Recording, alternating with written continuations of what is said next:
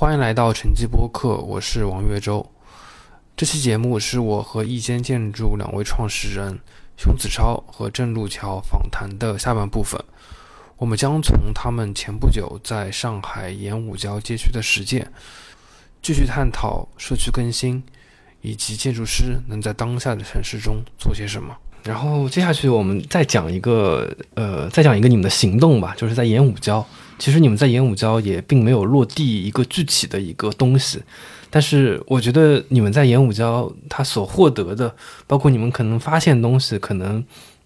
应该对你们来说其实是比较难忘吧。就从你们这个展览上展展示出来的一个就是部分的成果来看，嗯，戏剧性的空间生成了戏剧性的行动。对，我们先讲一下演武礁这个是怎么样一个街区吧，因为这个街区可能对我们有某些听众来说是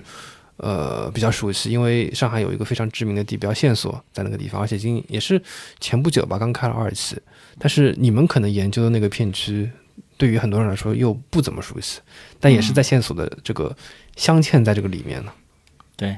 盐湖郊是一个特别有意思的地方，就是其实我们之前这在这个项目之前也没去过，但是去了之后就立马发现它特别有意思。所谓盐湖郊嘛，就是延平路、武定路、胶州路。其实还要加上那个新闸路，就是这四个街区围成了一个 block。这个 block 其实很小，它大概就一百多米乘一百多米嘛，就是这十几亩的地。然后其实就是从城市尺度来讲，它有两个特点，一个是它是在公共租界的最西的边缘，嗯。然后，但是它在它是在租界内部的。另一个特点是，它是靠近曹靠近曹家渡码头的。就是这两个特点导致它在呃旧上海的时期，就是在解放前那段时间，它其实有先得天独厚的一个优势。一方面，它通过码头，它可以把整个江南的这种原料汇集到这里来，然后通过上海这种生产能力，包括租界的庇庇护，对它有庇护作用，所以这里相对比较安全。所以有钱人的都可以投资在这里，住在这里。就而且这这里是靠近市场的，就是它一方面靠近原料产地，另一方面又靠近市场，而且整个物流系统又发达，然后整个这个治安又很好，所以这里就聚集了很多这工厂。曾经我们数了一下，在这里有十六家工厂，就是弄堂工厂。对，弄堂工厂就是都是很小的，大大小小的，很很小的。然后那个还有有两个小学，还有甚至还有一个大学，就是就是那个。江苏女子师范学院，嗯，他曾经在这里办了三年，包括马路对面的新闸路对面的有一个那个暨南大学，就是现在广州还广州是是是在广东吧？暨南大学那个暨南大学以前是在这里也办过几年，就是在呃一九三零年的这里形成了一种可以说是畸形的繁荣，但是它也是特别有意思的，它形成这种工厂跟里弄之间的这种犬牙交错的这种这种空间格局是特别有意思的，就是我们介入之后。呃，包括就是我们研究了它的那个这个历史嘛，就是它在其实，在建国之后也又经过了一系列的转变，包括这种，啊，就是公公私合营啊，啊，改革开放之后的这种，其实一九一九八零年代到一九九零年代，其实上海的工业有一个短暂的恢复的繁荣期，就是。呃，因为那个体制的转变，所以导致那个很多工厂又焕发了新的活力，因为它找到了海外的市场。然后上海作为作为工业基础最好的一个城市，所以工业有一点回潮，就是有个短暂的繁荣。另，但是再到最后到两千年后，上海的这种城市定位又发生了变化，它变成了它往后工业发展了，所以好多这种工厂都迁出了，变成了创意园区。啊，这次转变就形成了这个线索线，就线索以为为首的这一批创意园区的这种，呃，这种这个现有的这种这种业态，就是这种转变，每次转变都特别有意思的。然后我们呃，我们其实当时总结了，就是它有五大特点嘛，一个是它有超高密度的一个城市空间，就是建筑之间都非常紧，几乎没有开放空间。然后另一个是层层累积的历史记忆，就是。就在这里能看到，从呃一九一零年代，就是那个诺安一九一九嘛，到两千一零年代，都可以每个时代的这个痕迹都可以找得到。然后还有就是多元混杂的这种业态和人口，就是功能非常复杂，还有多样变质的城市风貌，就是不同的建筑类型都在这工业、里弄啊啊办公啊，对新里旧里，呃，包括现代的这个住宅小区在也有一个，就在新沿着新大路那部分。然后这这城市风貌也是非常多元的，还有就是内向生长的公共空间，就是它的好多有意思的空间是在建筑内部的，嗯，就像吃饺子一样，你走着走着会有惊喜，就是在里边穿穿堂过天台，上有个花园啊之类的。对对对对，就好多是在呃里边长出来的，因为它外边已经没有空间了嘛，所以它这种城市的这种复杂性和丰富性是非常非常有意思的。嗯，对，就你刚刚讲的那个，它里面密度高，就是我想到，就是很多人会去那边那个 Freetag，然后里面就有几扇窗，就正对着很多居民楼的走廊，没错，甚至说你都可以直接看到，可能居民他如果窗帘没拉的话，都能看到人家就是室内在做什么东西。对对对对对。然后你们就是这次在演武礁是完成了一个什么样的一个呃，就是项目？然后你们通过这个项目，我看到你们又有这个展览成果，其实也有一些这个项目的一些成果，你可以嗯，简单做一个介绍吗？因为第这应该也是第一次你们正式参与这样的一个社区参与式的一个更新的项目的一个前期的一个工作坊。嗯，呃，这个项目呢，其实原题是那个大禹营造跟静安区政府啊、有一个合作的一个呃社区责任规划师的赋能营。对它的目的呢是，呃，就是培养一批就是能够做公众参与、能够引入公众参与工作的一些懂，但是又要懂规划、懂设计的一批。呃，设一一批团队，然后来就是每个团队对应一个街道，然后来去做一些这个生活圈的一个营营营造。我们当时就是就是分被分到了这个曹家渡街道，啊，曹家渡街道呢，它在整个生活圈规划中呢，它选了三个地方做要做呃三个样板，一个一个是盐武礁，还有一个是。是哪里？反正就是盐武礁是其中之一吧，它是叫定位叫国际范儿的样板区，就其实就是因为这里嗯靠近那个南京西路嘛，然后它就是很多就从那边辐射过来的那种外国外的公司啊，包括这种酒吧啊什么的，就在这里都比较繁荣。他觉得这里可可能也打造成一个这个国际范儿的这种生活方式的一个一个示范区。那么我们其实进来之后呢，其实是呃除了我们我和郑老师之外，就代表一建建筑，还有一个就是上规院的王坚老师。呃，然后我们我们现在两个团队嘛，是负责那个就是公众参与的责任规划师，然后另外还其实还有四个呃设计团队，就是有一个景观的，还有一个做这种工业设计的，还有一个做建筑的是 是那个冯路老师他们的那个无烟建筑，还有一个是另一个啊，对，义和，义和，它是它是一个几个那个也是设计师，然后就组成了一个临时的一个一个团队，然后就是就是我们相当于分工不一样嘛，我我和郑老师我们是呃一起来组织这个公众参与的部分，就是用这种社区开放日啊、工作坊的形式去呃带领大家去去讨论讨论这个社区的一个一些问题，嗯，对，然后去讨论它的未来的可能性。然后就办了那个开放日跟那个工作坊嘛，对吧？然后就是我们的成果呢，其实是呃，一方面是有一个就空间更新的计划，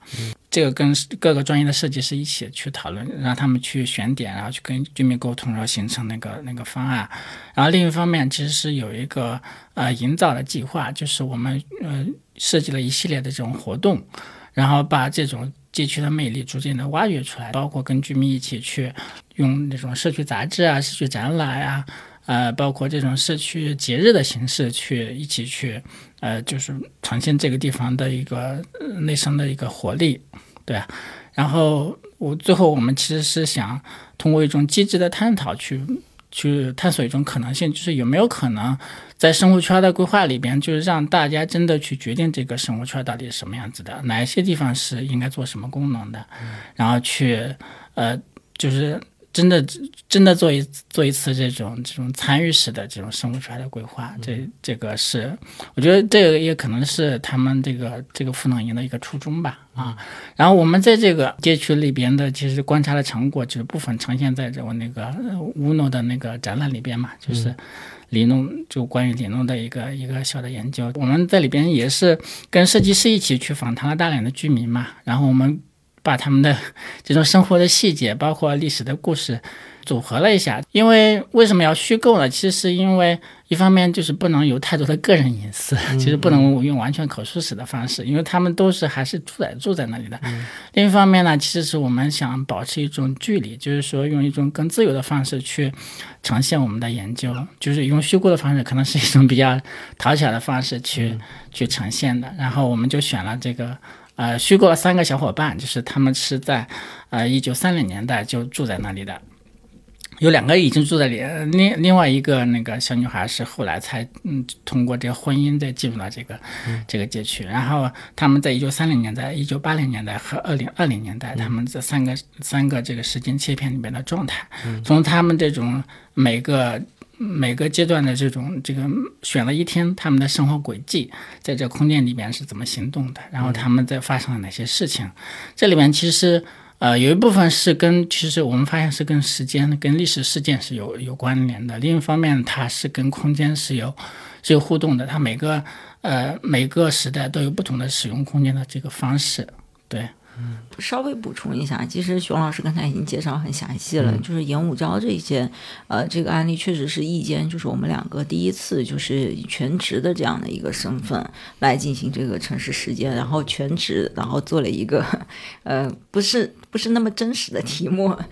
以前是一个兼职的身份做真实的题目，然后这次是一个呃全职，但是反而呃去做一个不那么真实，这可能也是呃我们的一个一个挑战，就是呃因为。嗯，不那么真实。其实我刚才也说了，其实它没有一个既定的框架。其实在这里面最重要的一件事情，比较吸引我的，就是它对于上海的一个社区规划师的一个制度的一个讨论。嗯，就是这件事情上，确实是大于营造在静安区争取的一件事情。嗯。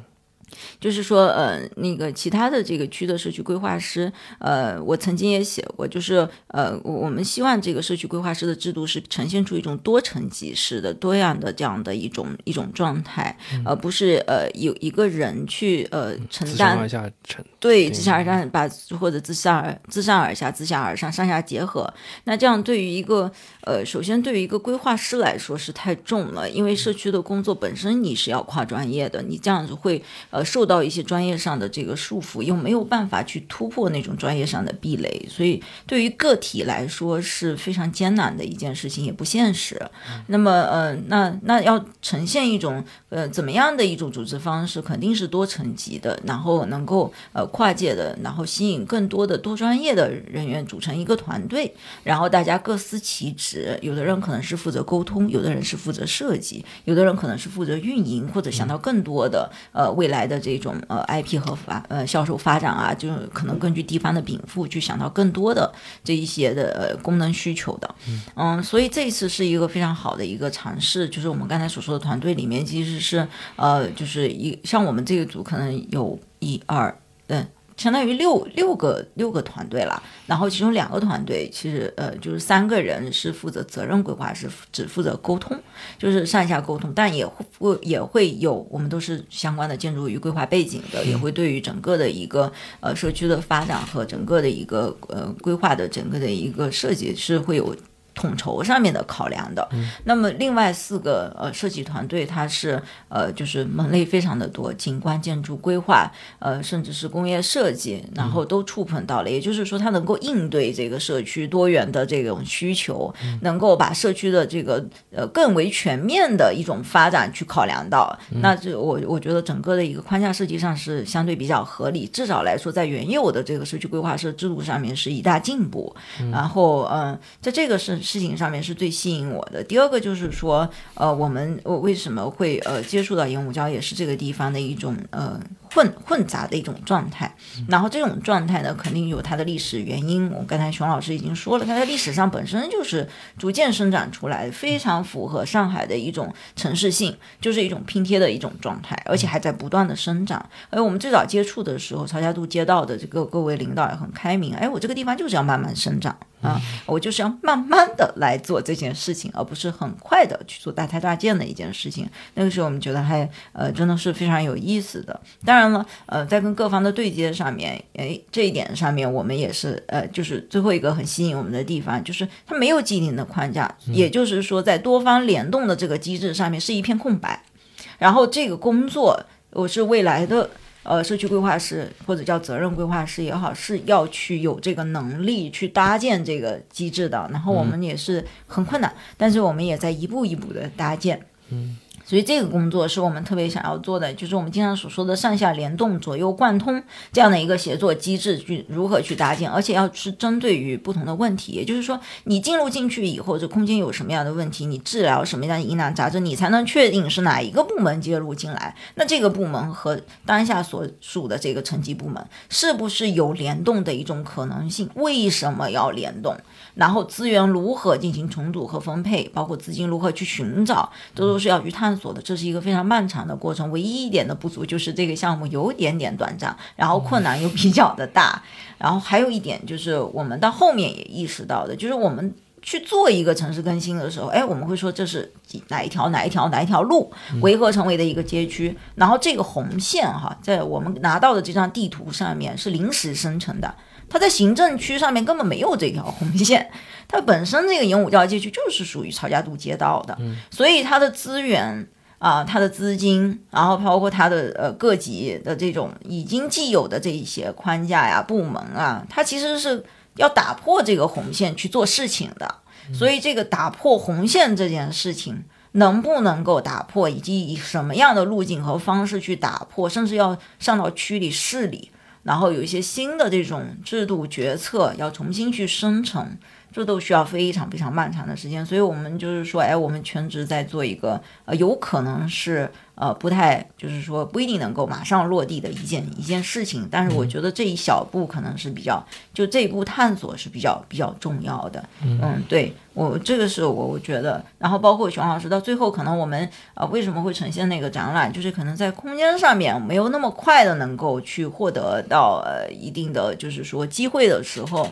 那么对于整个一个。城市实践的前期的研究是非常有必要的，也应该要被记录下来。然后熊老师找到找到了这个理论文学的这样的一种方式，然后当时我们就总结，这是一个想象的真实，一个虚构的日常。就是这种虚构反而具有一定的自由度，然后这种虚构反而能够体现更多的真实。就像他所说的，呃，就是这些人物可能是虚构的，但是他们走过的路。运用过的空间、使用过的器物，在当时那个历史和年代都是有据可循的。包括他们喝可乐，对不对？那个对，那个地方是最大的这个叫什么灌装厂？就那地方就是现在的那个诺安一九一九那栋楼嘛。它现在是一个世界五百强的一个广告公司，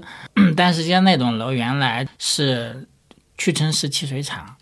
然后他是一九三零年还是三一年就呃一九二零年的就在的。然后他一九三零年的时候开始灌装那可口可乐，就我我都以前都不知道，就上海上海人解放之前就可以喝到可乐可口可乐，有很多广告其实。对，阮玲玉给他们做过广告，而且那个地方的那个工厂可能是呃世界上除了美国本土之外最大的灌装工厂，可口可乐灌装工厂。然后呃解放前它它的那个最最大的产量每个每年有两百万只，然后而且而且就是上海。我们找到一些历史照片，就是街头都有那种撑着伞的卖可乐的那个小摊儿，嗯，就非常有意思。对，所以这些细节，包括那个呃，嗯，那里有一个那个毛巾厂，翠竹毛巾厂，其实它生产的那个叫四幺九毛巾，其实是我们好多人小时候都用过的，就是那个彩色条纹的那个毛巾，什么粉色条纹啊？对对，绿，它最经典的是白绿粉，呃，白绿红啊，是三种颜色的那个条纹的毛巾嘛。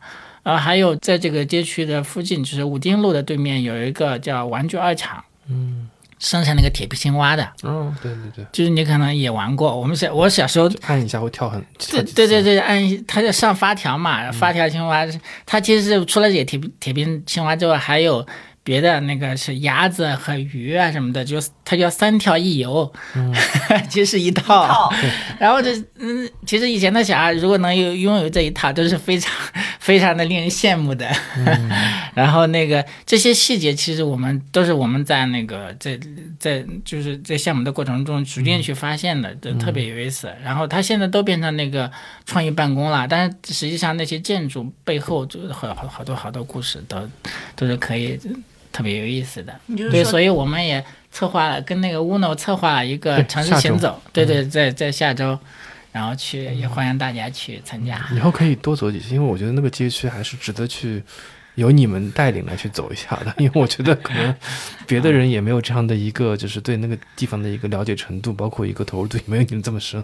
对他确实是挺一开始我们介入的时候，张老师也说，也也也指过一个点，就是说，呃，它是那个，嗯，等于说有百年的历史，但是它所有的建筑又没有没有挂牌的挂牌的历史建筑，所以你拆或不拆。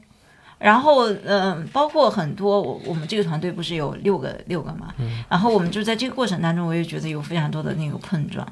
就是到底为谁设计，到底拆还是不拆，这可能跟各个部门。到底保留多少？用什么样的形式去保留？保留的是什么？这些所有的这些问题，哎，重新回到了我们这个传统学科里面要讨论的，就还是那些本质性的问题。但是我们在真实的现场去遇到这些问题的时候，包括我们挖掘这些历史之后，我们才会觉得心疼。嗯，呃，到底应该要怎么展现出来？就是还是让它就直接被这个历史地层所掩盖掉。嗯嗯，对，然后是我们就是觉得它其实是上海的一个切面。就上海本身，其实我们现在经常忘了，上海是一个工业城市，就大大部分时间是一个工业城市。另外，上海是中国第一个现代的城市，它这种工业住宅。呃，这种业态的演变，这种这种交错的状态，其实是某种意义上是上海城市史的一个一个缩影。我们知道，上海就是有几次比较突飞猛进式的这种建设的热潮，一次是在太平天国时期，就是整个江南的这种富人因为受到战乱的影响涌到上海来，然后第二次是一九三零年代抗日战争时期，整个上海的富人涌到租界里边来。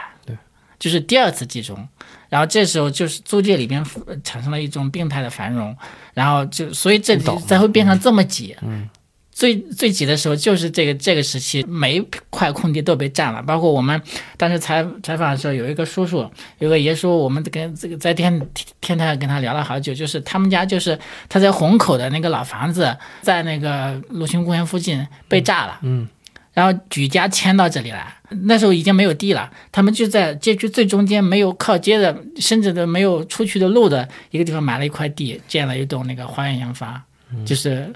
看起来是花园洋房，但其实没有花园。但是他们他们家相对是比较就经济情况比较好的，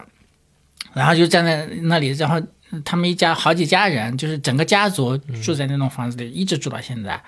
然后他们家。他他姐姐是跳芭蕾舞的，然后还给了我们看了他那姐姐年轻的时候照片，特别漂亮，像电影明星一样。对对对对对，啊，这种就是特别有意思。嗯，我觉得是这样，就是他是整个这个上海历史的一个一个缩影。后来我问了问题，我说，嗯，你们这里有什么名人轶事吗？嗯，他说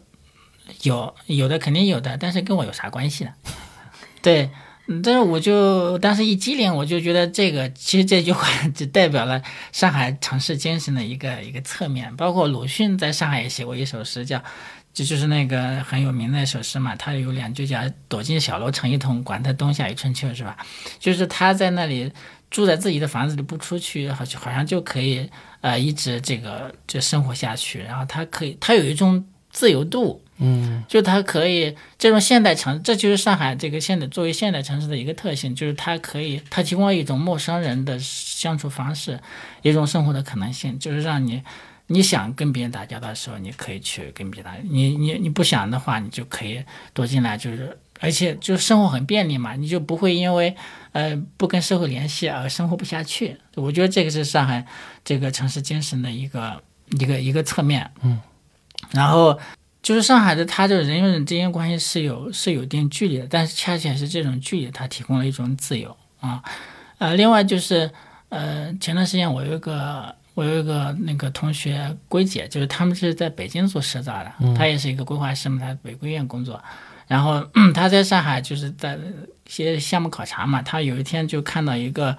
呃，小店就我忘了在哪条路上，就是那个小店呢，就是它它其实上面是有骑楼的嘛，但是它把骑楼的就是店面，它的店面太小了，只有几个平米，所以他就把呃就是骑楼就是相当于走道那部分，就是相相当于也。呃，看成纳入自己的店铺，然后他把那个招牌就放到那个外边嘛，放到那个骑楼的那个外边，然后就这部分空间就相当于变成一个顾客那个等待拿那奶茶、拿咖啡的地方，就是变成他店店的一个部分。他说，呃，他当时说，就是他说这种现象在北京是不可能出现的。嗯，但是上海他就容忍了这种这种方式的存在，因为就是他没并没有改变他嗯空间的隔断，但是他实际的利用了这种空间。我他觉得这种灵活性是难能可贵的。然后这个我觉得也是上海精神的一个部分，就是他总是呃寻找一种平衡，又在一种就是呃找找到大家都能接受的一种状态，而且用一种嗯不是说故意模糊，但是它是客观形成的一种模糊的一一种状态，去呃让这个城市自由的发展。嗯，这这个也是我觉得于凯老师也曾经说过，他说就上海是一个，因为上海足够大。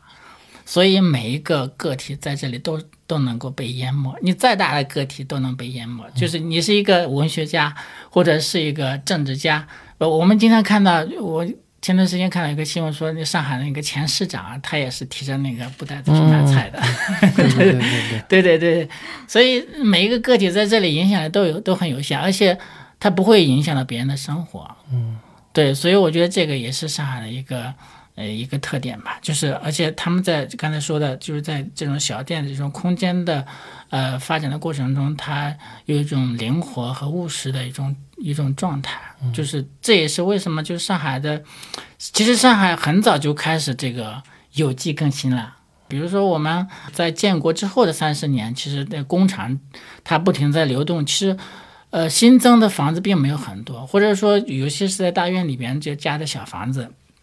每天都在变，但是每天都在都在好像就是变化不大。嗯，然后嗯，在一九嗯九零年代和两千就是两千年最开始的一段时间，我们这个上海不是出现了很多小地块的那种大楼嘛？嗯，独栋的住宅楼，知道吧？对对，就是我们包括我们赤峰大楼那边也是，就是其实这种就是一种有机更新，它是小地块的更新嘛，并没有这种整个大片的这种这种呃这这种拆除。啊，然后我觉得，所以就是上海，我觉得这种流变的状态，这种就是像我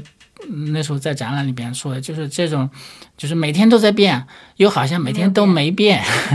这种它同时提供了一种延续性和一种这种这种变化的丰富性，所以这个这种流变的状态，我觉得也是上海的这种。城市的特点之一，也是我我们非常喜欢的。就但是那在那个盐湖江那个 鸡市那个展览里边，最后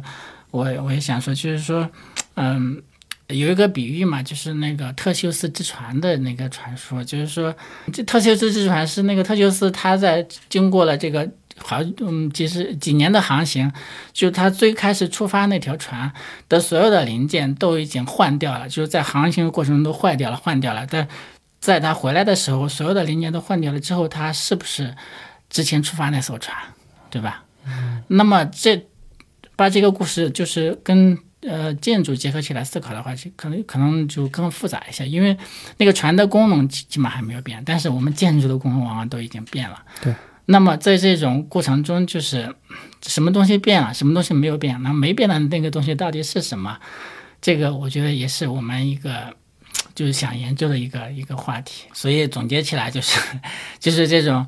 呃，变和不变的这种状态是特别有意思的，这也是我们就比较喜欢上海的一个原因。上海应该是全国最适合做城市研究的一个城市，虽然它的这个历史并不是说像几朝古都那么的多，但是其实它的这种拼贴性处呈现出了一种城市的延展性，对，就特别的延展。然后还有它的这个流动，就是它作为长江的一个出海口，汇纳百川，同时链接链接世界，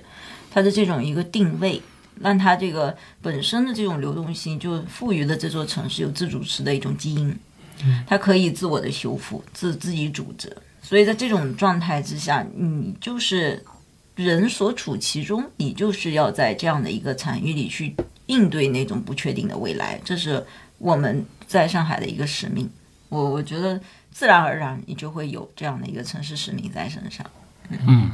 放到现在是活化石了。这上海现在市中心这样的地方也不多。对，包括就是解放之后，他又经历了公私合营，那个工厂的性质的转变，还有这个工厂之间有重组，因为就五六十年代经常那个我们就调整编制啊，那个工厂合并啊什么又又不一样了。然后一九八零年代的时候又再次的繁荣，然后那时候整个上海的西部其实是一个。就是工业很发达，环境很污染的状态。包括我们在新华路的时候，也听他们提到，就是，呃，呃，新华社区的一九八零年、一九九零年代，到处都是工厂，然后那个空气中全是那种灰，然后就。这环境是非常不好的，居住状态是也是非常不好。后来那个工厂搬搬了之后才才变好了。这里也是一样的，就是当时我我在第二段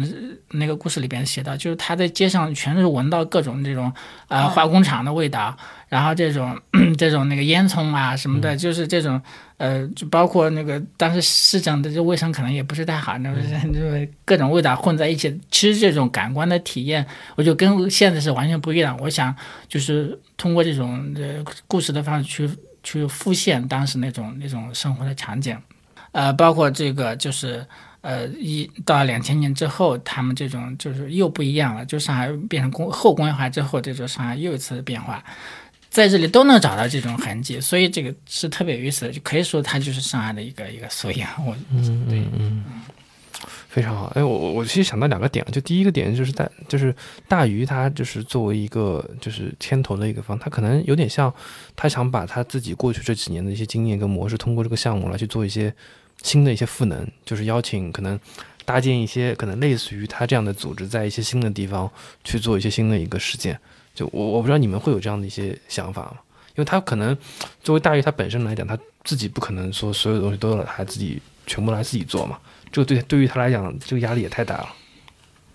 我觉得他一直都非常支持个人的成长，嗯，包括嗯，前段时间我也看到这个跟我们在这个项目中合作的一个叫兔子吧。然后他陈航，陈航，他是在那边做了一个就是玩具交换屋的。他在回忆也是，他作为一个设计师也遇到非常多的困惑，然后也是呃，在他最呃黑至至至暗时刻，然后黛玉给到非常多的支持，在呃这个个人的事业上面，呃，又重新找到了一个曙光。嗯，其实我觉得当下就是我刚才最早所说的那个未完成的现代性里面，大家都要持续的去探讨，包括自己的专业和学科到底要走向何方。然后在这个探讨的过程当中，一定会遇到这种至暗时刻。然后我觉得大鱼就是一个呃，能够提供给你一个工具和方法，这是他们的宗旨，而不是把你囊入。然后呃，你和他们，我我在我的博士论文最后，我其实感呃，就是非常致谢了他们，就是他。向我的战友共同来探讨这个城市的这个问题，然后在这个过程当中，你肯定是就是在一个黑暗的房间里面，不知道这个空间的形状是什么样子的。嗯，但是有有人牵着你的手，然后大家一直往前走，偶尔会看到呃一些呃转瞬即逝的那样的一米的这样的一些光线。就是那一个关系可能会给到我们未来和希望，我不知道大鱼怎么样，但是我呃就觉得这个嗯这只手就是一直可以去牵到它，然后我我我觉得我是这样的一个一个状态吧。熊老师觉得呢？嗯嗯，有比较新的组织，人跟组织之间的一个关系。对，因为大鱼本身它是一个去中心化的组织，所以它其实嗯并没有说。他一定要发展成什么样子？哪个领域是他独有的，不让别人进入的？其实他没有这样的想法，就是他总是开放的。所以，所以其实呃，在大鱼周围环绕了一群这一个社群，就是社区行动者的一个社群，有一些是新华社区本地的。啊，就是那些创业群里有有一些是被这种气氛吸引过去的，我们可能就是属于 被吸引过去的这个这个一一一批人。嗯，这样一个生态，我觉得是是特别特别有意思，而且是我们就是大这是大鱼的 核心竞争力之一。对对对，他这种这种这种感召力和这种团群体的行动力，我觉得是是比较比较有意思的。嗯嗯，也是我们。我觉得这做社造啊，其实也要有这种，呃，这种怎么说呢？这种交流嘛，有有这种，包括社造，其实这个行业跟其他行业不太一样，就是它跟同行的这种关系可能更紧密一些。就是，呃，我们会经常会会刻意去去了主动去了解，主动去认识别的那个城市做社造的人，但做其他行业的可能没有，并没有很强的这种，不是所有行业都有很强的这样这样的意识，就是我们会去了解，像成都是怎么做的，广州是怎么做的，深圳怎么做的，北京是怎么做的，就是互相去学习这种交流，也可能是因为，嗯，就是这个行业刚刚起步，就是大家都不知道怎么去做，所以这种。呃，学习机会就特别难得，就是我很很强调这种破圈的能力。嗯，就把他们自己也是在呃这五年里面，我观察过来，就是从最早一开始的时候都是一种设计学的背景的这样的一个身份，到后面整个团队是这种多元的这种学学科的这样的一种跨学科的这种身份，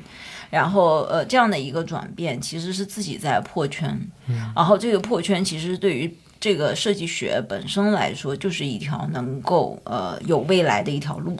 呃，我觉得这是他们为什么会成功的原因。就最早我不知道是呃已经设定了还是呃偶然的一种一种状态，或者是我觉得几位创始人已经意识到这一点了，有意的就是说呃选择了这样的一个路径。我就是回到刚才说是有一点点冒险，但是是呃我我觉得是反而是有效的，嗯，是这样的一个状态，嗯。对，就你你们讲的正正好，我我昨天我去看了那个小红书十周年，他做了一个，他就他不仅做了一个马路生活节，他其实做了一个摄影展，然后摄影展的主题呢叫什么呢？它叫做他们中的我们。就我觉得这个词还挺有意思的，就是嗯，蛮体现就是刚刚你们讲的这个社区里的关系，也比较体现小红书他想营造的这种线上线下的关系，就是我中有你，你中有我。人和人的这个关系，用户和用户的关系是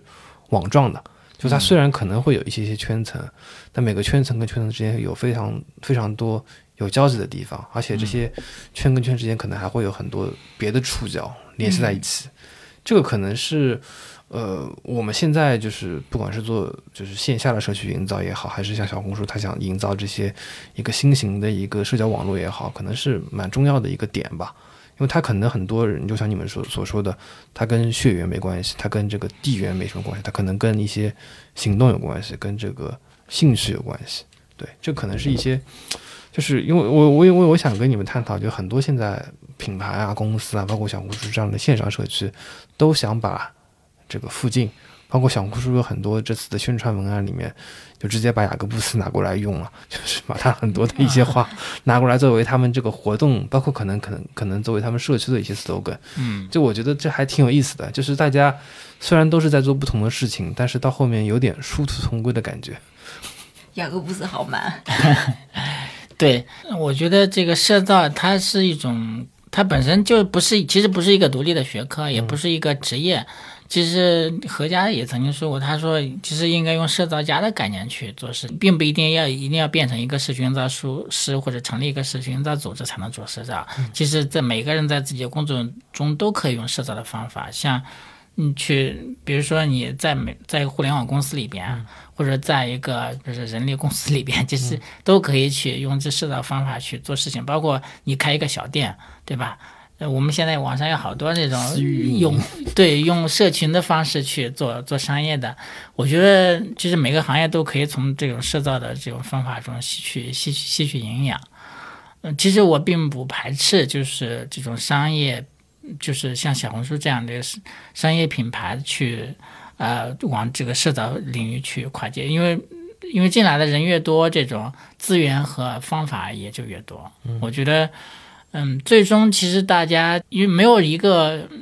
公司或者没有一个学科能够主导这个社造，因为它本身就是一个大家一起聚到一起的一个一个东西。嗯，它本身一直一直也在变化。我觉得这个未来还有很多可能性。其实我觉得最终是大家可能都是为这个城市文化做做出自己的一个贡献。就是包括小红书为什么找到雅各布斯，因为雅各布斯他是其实是嗯。在那个整个就是西方这种思想体系里边，它其实是对现代主义的一个反思嘛，它是对城市文化本身的一个一个一个推崇，就城市本身的丰富性，我们要尊重尊重这种这这种丰富性。然后，这我觉得也是大家的一个就是现在知识界的一个共识吧。我们都想让这个城市更好啊、更丰富、更容纳更多的生活方式，每个人都可以找到这种自己的生活方式。这个某种意义上，我觉得，我觉得也是上海城市精神的一个一个部分。嗯，对，雅各布斯所说的那个街区，其实最重要有一点是要有自主之性。我觉得从发生便利店到最后的整个，你刚才提到小红书上面，我觉得可能都要关注到这一点。但是我还是有一点不太赞同，我觉得每个概念的使用还是要需要谨慎，嗯，就是不应该成为一种噱头。其实它是不是能够找到一种可持续的这种商业逻辑，而不是短暂的一种流量显现？而是能够可持续的，对于这个地方真正的能够让地方自主、自自我生长、持续生长的这种逻辑，能不能够找到去实验，是最为关键的。嗯，如果仅仅套用了地方或者是附近这些概念，而没有为地方去创造一种基本的逻辑框架，不是说一定要有一个成品，而是先要有一个框架、一个顶层的设计之后。然后去不断的试验，除了自主之以外，还要有自我修复的一种能力。没有这两个能力，如果没有的话，可能就是一个昙花一现，嗯，就是流量的一个昙花一现。对，嗯，对。但是流量，流量本身，我觉得它就分两面嘛。就一方面，它会带来很多资源，像那就这贵州的村超，还包括前段时间那个。呃，淄博的烧烤一样，它本身会带来很多资源，对，但是也要警惕它变成一种短时的运动式的这种这种流量的一就一波潮流过去之后就没了，还是要留下点什么，留下真实的风景。对对对，嗯，对，就这个就是这个就是说到底就是这个地方的居民本身生活在那边的人，他到底。包括包括这些商户，他到底需要什么？就是像你们之前大学路做的那样，就他这个整个的这个生态的体系，它本身是什么运作的？然后它需要往哪个方向去发展？这个可能是比较重要，这可能比短时的流量会更加重要一点。嗯，对，就是因为流量进来往往会改变很多东西。我觉得，嗯，其实，在在地的这个角度来讲，就是其实要。在这个流量短时流量过来的时候，其实要坚持一些，在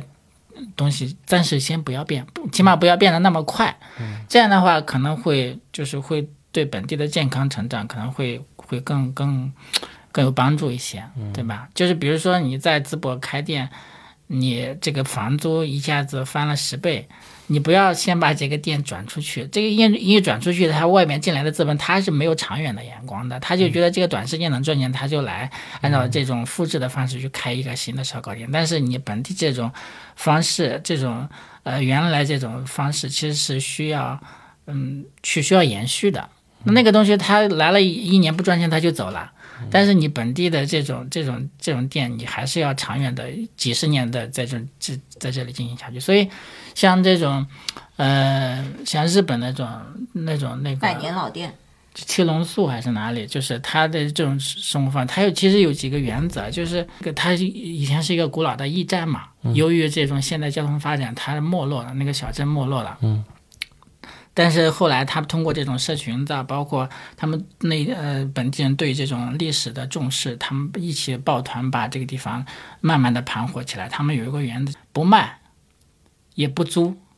他们达成一个联盟，就是我们都不要把这些民宿租出去，也不要卖出去，我们自己来经营。嗯嗯，这样的话，其实保证了它的延续性。就是那些人外地的游客过来，每次过来，可能过几年，过甚至过十年之后，他还是这个老板在接待他。就它的内内在的这种特色就容易保留下来了，就这跟我们现在这种就是就不太一样，就是我们现在的产权就是往往是往往是那个就是经营店的人跟那个店主是两个人，然后店主可能就是好多年都不出现的，他只只顾收收租金。有热度的店，相比于有热度的店，是有热心的人更为重要。对，有人才是最重要的，才有活力。才能够持续延续，或者是不断的去重构这个地方的历史和空间。嗯嗯，对，就是守住守守住这个度，或者说他自己定的这个目标跟方向，其实还是挺重要的。直接指导了他之后，万一碰到这种比较高流量，或者说短期内可能会有很高收益的事情，他到底是做还是不做？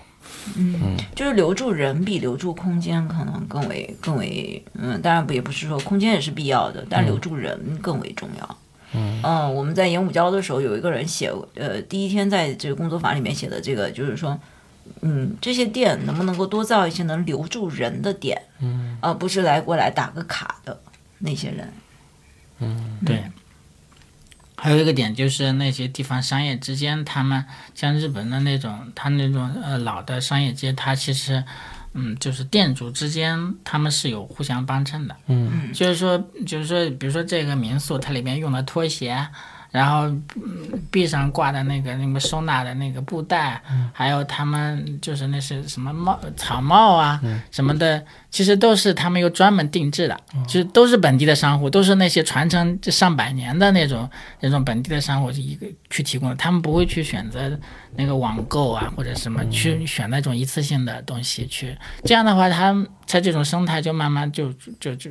保留下来了，就是各种。手工艺啊，上下游的关系，对对对对，包括食物也是。他们可能入驻一家店铺之后，可能他推荐的食物就是本地的食物。其实新华也有这个特点，嗯，咖啡店会推荐那个吃饭的店，吃饭的店会推荐，哎，不要在我们家喝咖啡了，我们这条街区里最好的咖啡是哪一家咖啡店？所以他们对 他们自己互相之间会逐渐形成一个，嗯，这个地方的一个生态系统。然后这个大家都是这个找到自己的这个位置，而且互相扶持，而且还会作为这个信息交换的一种自自由交换的一个一个网络。这个网络是不断信息交换，互相支撑，同时还会逐渐的共同发展。嗯，我我觉得这个网络就很有意思了。嗯，回到你们的这个事故所上来啊，就是你们接下去有什么计划吗？就是你们或者自己想去什么地方去做一些？这个地方艺术的策展，或者说做这样的参与式的社区会更新的一些一些项目吗？有有计划回回到自己的家乡去做一下这样的一些事情啊？我们有在自己的家乡做过一次啊，很有意思。嗯，就是嗯，一开始的时候也很戏剧性吧，就是一个呃，当时上海电视台要拍摄一个乡村振兴的一个纪录片，嗯，县里二十大，然后那个嗯，很很很巧妙的一个契机，就是有可能在我的家乡选一个。乡村，然后当然他们提出来的那个嗯建议是把诗歌单单行道搬到那个乡村。一开始我们有一点抵触，因为我们不太想做同样的东西。然后嗯，但是后来我们想了一件事情，就是我们觉得城市和乡村是不一样的，所以可能形式很重要，形式有可能是一样的，但东西绝对不会是一样的，尺度就不一样。嗯，你想诗歌单行道在这里有没有百米？五十米？五十米。到时到乡村七百米，这么大的一个尺度，然后那个也也也，反正我们选的地方都是不是什么市政干道，那电线杆都是没有的，怎么去加？然后乡村需不需要诗歌单行道？乡村的人会写诗吗？他们会读诗吗？这些问题都是新的那种议题。诗歌于他们来说是什么？然后还好，这个村子很有意思，它本身就有一个诗歌的传统。嗯嗯，那里生活的一个就是好像是从建国之后吧，最大呃也不算是最大，反正也算是比较有一定规模的一个诗社。呃，那里的老人把写诗，就是那种古体诗，已经作为他们的生活了。而且晚上出游或者是平时生活都会吟诗一首，这种生活完全是城市人没有办法想象的。嗯。这是一种群体，一个老龄人的群体，还有一个就是返乡青年。我们特别想知道他们为什么会选择返乡。那当下可能各个一线、二线、三线城市都发展的这么好，甚至城镇化程度在二零一九年已超过百分之六十的情况下，大学生为什么要回去乡村？回到乡村之后，他们的心里的感受是什么？首先，为什么回？第二，能不能待得住？第三个，现在他们的感觉是什么？还有就是乡村的孩子，嗯，但是就是这个年龄层面啊，会更加的多元一些，不像在城市里面可能非常短暂、快速，没有办法接触到这么多年龄层面。那乡村的孩子写的诗跟城市里孩子写的诗一样吗？乡村的孩子对于城市，就是对于他们自己的故乡，我们是城里的孩子嘛，我们的故乡是在城市嘛，那他们的故乡是在乡村呢？那他们对于他们的故乡的这种份感情，是不是肯定跟我们不一样？为什么我们到了那个地方才知道，所有乡村的孩子，他的目标是要走出乡村，离开家乡。可能对于城市来说，没有这个，哎，我不行，我回到一线、二线城市都没有问题，没有想过这个问题。因为如果你没有走出去，留在了乡村，会被人家会被人家认为说是你不成功，你是个 loser。你读了这么多年的书，你都没有走出去，所以嗯，他们的目标就不一样，就要忘却他们曾经在乡村，可能还要刻意抹杀他们这样的一个身份。所以我们到最后其实感悟特别特别的多。我就说一下我对乡村孩子的一个感悟吧。我们当时就是感觉到是，哎，我觉得城里的教育水平好像比乡村高一些，对吧？然后但是到了那里，我才发现，哎，乡村的孩子对于受到环境的影响，他的那种思辨的能力。我觉得比城里面的来的更更深刻，因为他写出来的非常多的这个诗句是怀有这种哲学的这种眼光的。就是水鱼鱼的之间的这种关系，因为平时你见 见不到几个水塘子，可能对他来说，可能每天上学路上就能够看到这一些东西，他会有所思考。他们看到的这个世界比我们广阔的很多，他们他们呈现的文字呈现的那个世界，会让我们觉得非常的怎么做羞愧，或者觉得我们很有局限。嗯啊，我们已经被城市固化的思维所限定住了，没有那个机会了。但是他们有，所以我们当时做那工作坊的目标就是。不用写出特别好的诗句，但是只要能记住那一天，在你的人生的回忆的过程当中，有那么一天，你对乡村的这个记忆存留的一点点留在你的基因里面，这个事情就成功了。然后这就是何老师所说的，你要去做一件你只要做了就成功的事情。然后我觉得这一点我是特别特别欣慰的。还有就是，我们当时也观察到，就是孩子分两类，一种乖和不乖啊。你会说，乡村有些小孩子好野哦，就满山遍野的跑啊，然后你说什么他都非常的，嗯，就是就是会去反驳你，还比较容易很早的进入了一个叛逆期。但是对于这种孩子，我们后来总结，就是他其实只是希望被接纳，就是。就接纳他真实的样子，不是他乖的时候那个样子，只要是他真实的那个状态，他真实的那个状态是最为真诚的。我觉得这个是最重要的。还有一种就是看上去很乖的小孩子，他其实是希望被看见，然后这种看见不只是说他要很优秀才能够被看见，他不那么出众、不那么优秀的时候也需要被看到。所以，我们其实很不小心的就进入到了一个乡村教育的领域，这就是社区营造能给到我们的，就是说我们呃突破自己的专业的同时，也突破了我们整个呃这个这个就是关注的这个视角。我觉我觉得这个是很有意思的。最后，我们觉得这个相见没有答案的，就是在这个过程当中，你其实一直是在一个寻找答案的一个过程。所有的这个，你问我们有没有变化，只有是。不要是那种城乡建设哇，变化很大，建了很多房子，所有那种真实的变化就是那种微妙的变化，人的变化是我们触及，反而更触及我们心灵的。嗯，我当时记得很深的是完成这个工作坊，那是我们。嗯，第一次就我们两个人主持工作坊，因为大鱼在上海嘛，然后嗯，但是真的是非常非常的累，很小的一个工作坊，完全两个人去主持，还要担心在郊野可能出现的危险的这种状态。但是完成之后，所有的家长和孩子们就是在现场是那个，我本来是请那个家长来照顾那个小孩，以避免出现什么危险的情况的，结果那个家长。冲在最前面，冲到水塘前面，然后玩的比小孩还要疯。我心想，我是我是来找你来看住小孩的，你怎么比小孩还小孩？然后我们就忘记了，我们曾经都是孩子呀。他说他在那里生活了快四十年吧，他都不知道家乡还有这样的一个地方。嗯，然后这个地方居然是那个村长还是书记还是主任推推荐我们的。他推荐我们的意思是说，如果我们的城镇发展了，这块古道就会被拆掉。然后会变成钢筋混凝土，会不见。你们赶紧去看，我们也特别感触，就是哎，地方会这么尊重这样的一个历史风貌的一个一个地方，但是它还是要城市化。嗯，所有的人内心都是指向城市化，因为城市实在太强势了，它就是要侵占乡乡村，乡村就可能有一些地方要消失。然后这些所有的东西都是触动我们的嗯东西。嗯，就是通过你们这工作，其实会看到一些可能会被忽视的一些附近的东西。对，嗯嗯，城乡还是有所变化的。我觉得最深刻的一个感触就是，你在城市里面，你没有人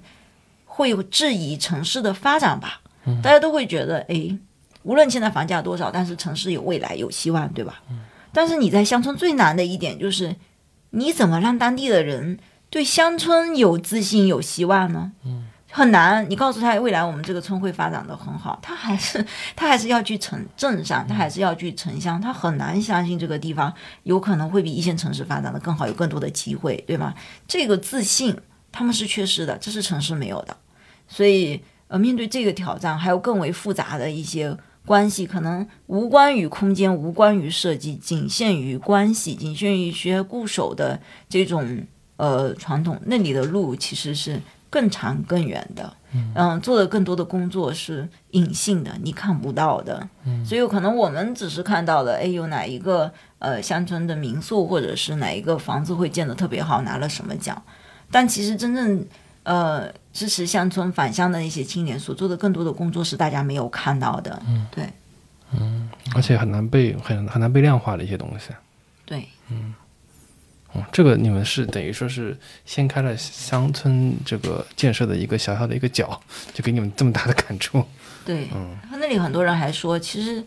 就是在这样的一种强烈对比之下，居然还有人，呃，就是有些返乡青年给到我们的反馈是他为什么要回去？嗯，那句话也很触动我，他是反而觉得乡村更开放，更支持个人的成长。可能对于他来说，他并不是一个特别呃有那种在城市里有竞争能力的人，但他在乡村中。他可以逐渐的，就是说，嗯，改变自己，然后跳出自己被限制的那个阶级，或者是呃被限制，因为她是女性嘛，乡村女性，所以她觉得相见这个事情，对于乡村女性的一个自我解放，也是一个很好的一个路径。嗯，这个我们也从来没有接触过，所以很多东西是课本和学科没有办法给到你的，你必须要在实践、在行动中间才能够感受到这个这个城市发展和社会问题到底在哪。你解决的是这个根本，而不是不仅仅是空间啦。嗯，我觉得，嗯，就是城市和乡村其实不一样，但是某种意义上又有一些。相似的地方，就刚才 那个他说的那个海，就是海荣是吧？对，这个海荣就是他是那个那个返乡群体的这个这个成员之一嘛。他本身是一个有点社恐的人，他对植物非常感兴趣。他觉得就跟植物打交道比跟人打交道简单啊有趣的多，因为植物你只要去照顾它，它就会开花，就会给你反馈。但是人他总觉得跟人打交道很很困难。然后，另外他就觉得，啊，在乡村做事情，它有一种容错性，就是它空间可能大一点，因为这个社那个社会的运行没有那么精密，嗯，不像大城市这么精密，错一步就就后果很严重。那那边的话，它可能就稍微就空间会大一点，就是这这个，我觉得也是乡村的一个机会吧，嗯，就并不是都是这种高高绩效主义。对对对，可能相对于来讲，就是它允许你去犯错，允许你很多试错的空间在里面。对对，相对来说，就是有时候会会空间会大一点，嗯，但是乡村的资源会会少一点，没有城市的机会那么多，但这是一体两面的事情。哎，所以你们现在有啥在还是在进行当中的一些事情或者项目吗？刚才说的那个盐务礁的项目，其实我们希望就是我们在前面做的那个方案能够陆续去落地。嗯，呃，有机会的话，我们会就是在这个赋能营结束之后，会继续跟那个街道去对接，去嗯把这个样板，就是他们想要这个这个样板间它的落地，呃，用一种共同参与的方式去落地这个这个计划去执行下去。如果有这样的机会的话，另一方面我们在。四平社区也是继续在，呃，看看，主要看有什么样的机会，对，因为我们住的离那一定那那里也比较近，就看看有什么机会去持续去做吧。就是我们其实也不局限于投影或者是艺术介入，也不局限于这个设计，其实有什么样的社区实践，我们都可以去尝试。嗯，就看还是一个保持比较一个比较开放的态度吧。嗯，就看那个社区可能需要什么样的一些。呃，要朝朝什么样的一个方向发展，然后看对他自身有什么资源，嗯，有什么，比如有时候突然有来了一笔钱，就是有什么机会，我们都可以去参与。嗯，还比较开放。嗯，还有呃，新华这边，我觉得大鱼还是比较开源，然后它有非常多的这个平台，很多的这个机会，大家其实都。嗯，还有很多的接口可以去继续深入的去观察和跟他们合作。嗯，然后我觉得意见可能是比较喜欢挑战吧，就是我们不想走既定的路线，嗯，既有的框架。嗯，然后我们嗯。就是想要探索，哪怕就是要面对有可能会被赚得头破血流、一无所获，嗯，然后还要有一点点的自不量力，嗯，但是我觉得，嗯，城市。嗯，的发展是需要这样的探讨的。嗯每个城每每一段这个城市的历史都需要有一个嗯，就是说更加先锋的一些一些思考和行动吧。嗯，对，所以嗯，在这个过程当中肯定是会非常的困难的，就是有的时候很疑惑，呃，也不知道自己能不能坚持下去。然后每当我们坚持不下去的时候，我们就去看看何老师，然后嗯。好多次何老师都说我更难，我想何老师这么难都坚持了五年，那我们还有什么不可以的呢？所以嗯，还是要继续的往下去探讨吧。嗯，对，我刚才还忘了讲，我们那个最近刚落成了一个小项目，也是投影项目，就是在四平社区的那个社区文化活动中心，叫最四平。对，我们也是用工装的方式去。呃，展现这个社区的特质，我们找了那个用这种 A to C 的工作坊的方式，然后，呃，让他们分组讨论，然后一起投票的方式，去产生了这个二十六个关键词，二十六个字母开头的关键词，然后用这种投影的方式去呈现。然后这种投影方式呢，这次跟诗歌单行道不太一样，就是 它第一个是它是运动的，就是因为那个地方它是一个本身是一个运动场。就是他每天那个球场会开到晚上九点钟，然后所以就我们想为这里就是带来带一些那种运变化的一个一个特点。另外一个就是它是可以切换的，就是因为它这个道路没那么长嘛，然后就是七盏灯一共有二十六个，其实是二十二十八个灯片，然后就不停的去切换，然后就是。这个项目就感触比较大的是，就最后他们那我们没想到，我们这个落成之后的孩子们就是挺喜欢这个作品的，然后他们而且会利用这个作品，就是重新发明一些游戏，嗯，就是他们发明了一个游戏叫三条命，哦，就是就是我们不是有七盏灯嘛，有七个相当于七个圆圈，嗯，然后在不停的切换，但是他们就是有呃两队人从两端出发，然后就是当这个。呃，这个圈不动的时候，他们是可以跑的；，但是圈动的时候，他们是不能跑的。然后在中间相遇的时候，就就开始那个互相这个推，然后如果谁出圈了，谁就输了。当然一个，但是每个人有三次三条命，三次机会，所以叫三条命。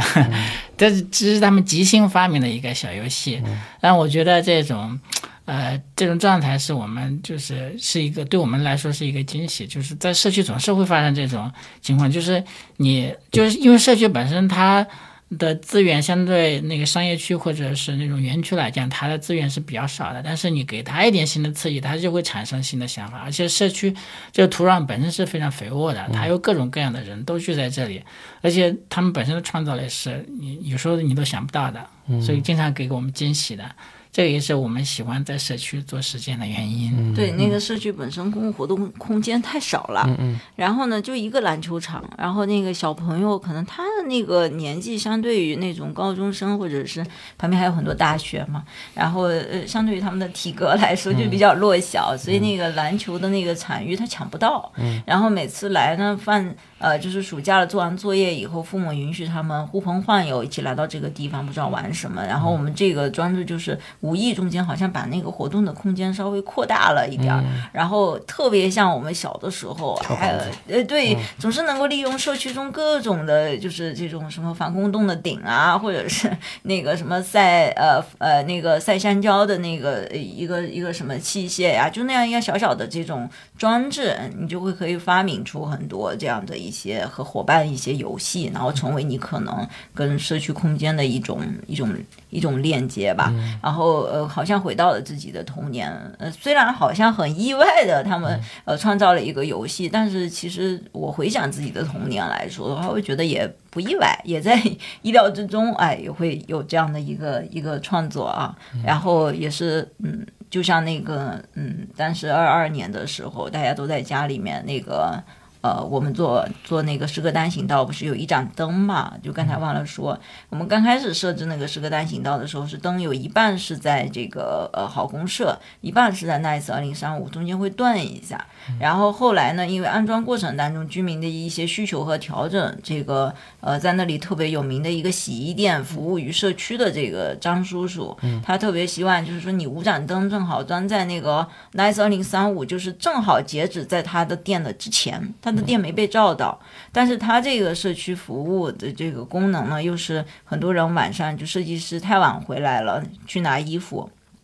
巷子很黑，那他希望他这样的一个社区服务的空间能够被照到，是不是有可能把所有的灯往后移？所以我们就还真的往后，就是前面可能有一些好公社那里不可以备饭的时候，把所有十盏灯往后移的时候。不止照到了那个洗衣店，还照到了那个呃，就是呃保姆的这个雇佣中心，还有其他的那一个小超市。然后照过去之后，在二二年大家都在家里的时候，张叔叔也被封在了自己的店里面。所以我刚才有说到，就是他看着外面我们那个灯设的定时，所以每一天他都会亮。他当时就是说，呃，给我们发消息，他就说，嗯，我每天看他定时的亮了，我就觉得。这个城市有未来，自己的生活有未来，就能坚持下去了。所以就是这一些所有的设计，对于人的行为，在使用的过程当中，给到他们的一种力量也好，有给到他们的一些创意也好，都是我们呃作为设计师本身更愿意去看到的。就是我们不想把设计做得很满，嗯，啊，我就一定要留一点空间，然后让大家一起来把设计做完。嗯嗯嗯，可以改我们的设计。嗯，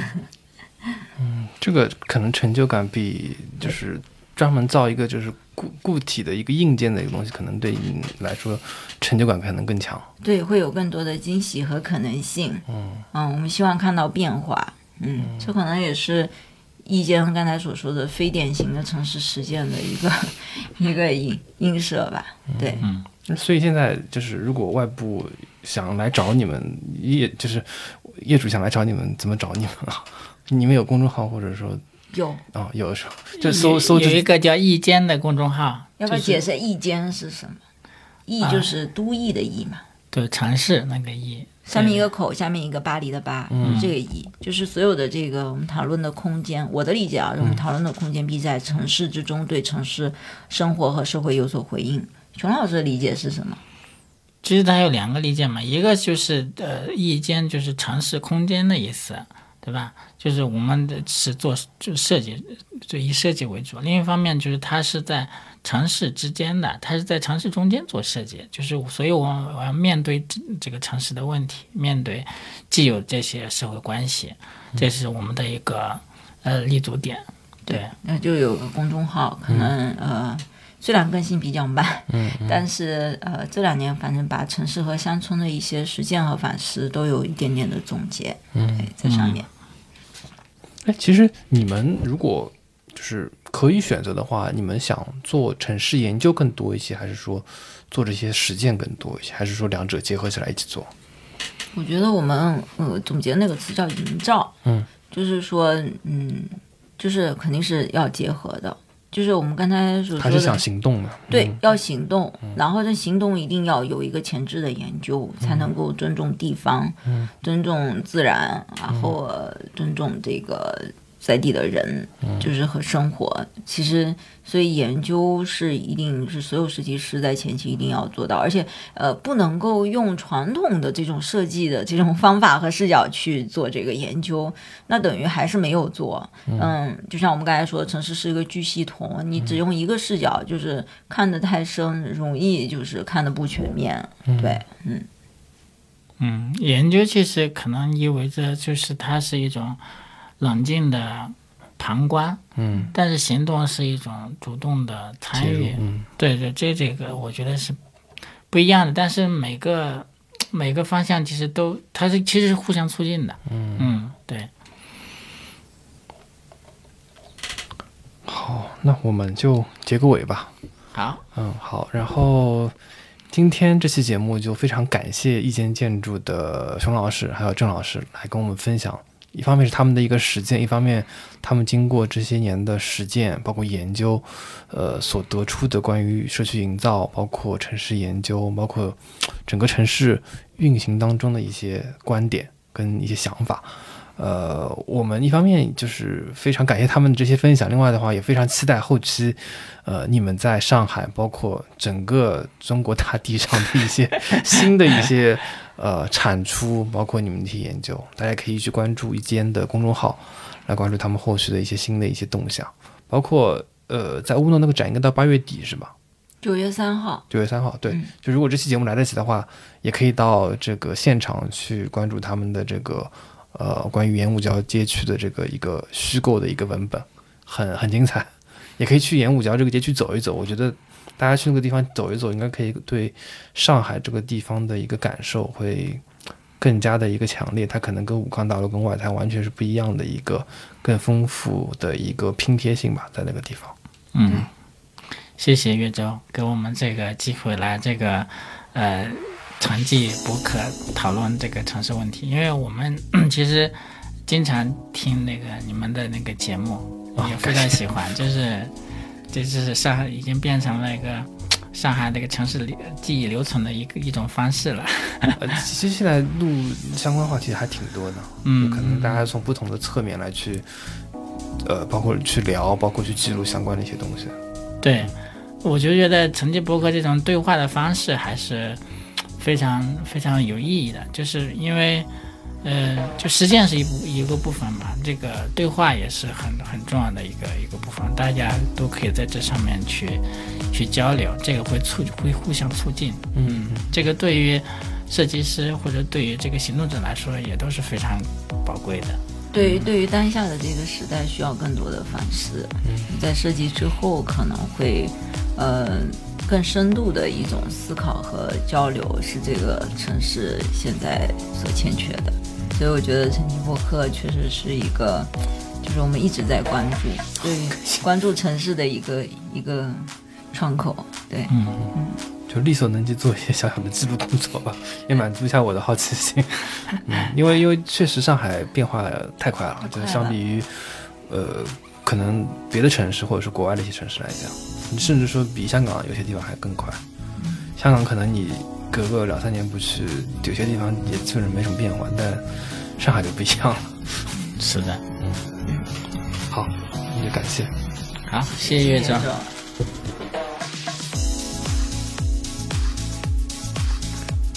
感谢收听本期节目，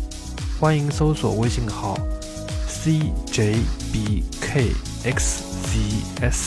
也就是成绩播客小助手的拼音首字母，小助手会邀请您进群参与讨论。您可以在苹果 Podcast、喜马拉雅、小宇宙以及各个泛用型播客客户端收听节目，也可以在微博、微信上搜索“成绩播客”与我们互动。如果喜欢节目，欢迎在各大平台打分评论，并分享节目给您的朋友。